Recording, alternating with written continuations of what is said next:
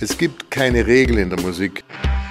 Es gibt natürlich Missklänge, die ich selber erzeuge, die mir nicht gefallen in dem Augenblick. Aber es heißt nicht, dass einem anderen nicht gerade das speziell gefällt. Hans-Joachim Irmler, der Keyboarder der Krautrock-Legende Faust, spielt mit akustischen Unschärfen.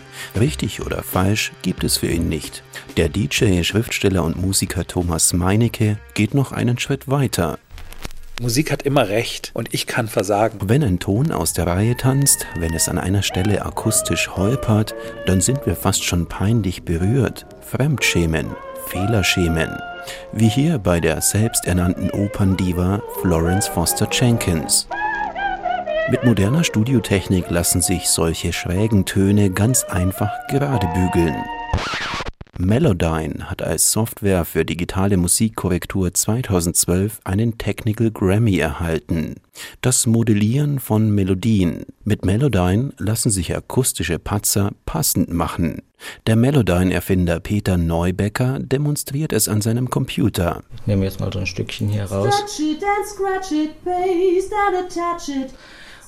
Und wenn ich jetzt ein paar Noten anfasse und woanders hinschieben, da hört man dann schon, dass praktisch das immer so bleibt, wie wenn es auch so gesungen hätte sein können, aber die Melodie äh, verändert sich so, wo man die Noten einfach hinschiebt, um andere Melodien draus zu machen.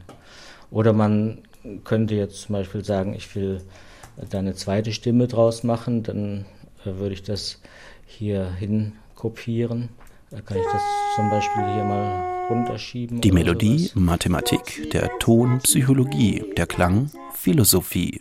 Die Software als technischer Eingriff in emotional aufgeladene Musik wird zum Gestaltungswerkzeug, das Musik nicht gerade menschlicher und den Menschen auch nicht musikalischer macht. Wenn ich mich versinge, merke ich das vielleicht, dass ich mich versungen habe und erschrecke. Und dadurch wird die Aufnahme schlecht. Ja? Oder jemand, der schlecht singt zum Beispiel, der kann auch nie zu einem guten Sänger gemacht werden durch die Software, weil er einfach den Ausdruck nicht hat. Es gibt in der Musik Fehler von großer Schönheit. Für den Schriftsteller, Musiker und DJ Thomas Meinecke ist der Umgang mit akustischen Fehlern eine permanente Gratwanderung. Die Kombination aus Zutaten und Verarbeitung, das Spiel mit Geschmacksrichtungen. Was an Fehlern ist hinnehmbar oder kann man eben auch wirklich zu einem Ideal erklären und was ist so sehr passiert, dass man alle Augen zudrücken muss, um es noch durchgehen zu lassen. Es gibt eine Ästhetik in Japan, in der alles sehr geordnet ist. Aber ein bisschen muss es fehlerhaft sein, sonst mögen sie es nicht. Deswegen lasse ich in meinen Liedern auch immer kleine Fehler. Ich spiele eine Schlagzeugspur ein und zerschneide sie dann nicht digital. Ich lasse sie fehlerhaft, weil das dem Ganzen etwas Besonderes verleiht and mistaken because that's there's something special to it. James Murphy von der New Yorker Post-Punk-Band LCD Sound System führt das Spiel mit den Fehlern auf den Reiz einer undefinierten Ästhetik zurück. Es ist wie mit dem Essen. Du kannst Essen nicht perfekt kochen. Es ist eine Gratwanderung. Du möchtest, dass es genau richtig gekocht schmeckt, aber es gibt da keinen Maßstab. Der Kontext macht die Kunst. Der vermeintliche Fehler erhebt sich dabei über das Urteil, gut und schlecht, richtig oder falsch. Die Frage nach einer musikalischen Ethik, egal ob Laie oder Profi am Instrument, jeder kennt die Erfahrung nur zu gut. Töne, die nicht passen, Akkorde, die daneben gehen, Harmonien, die nicht klingen. Doch sind sie nicht auch Musik gewordene Schönheit, die Fehler in der Musik? Lassen sie uns nicht ganz Ohr sein? Sind sie nicht der Ton gewordene menschliche Makel?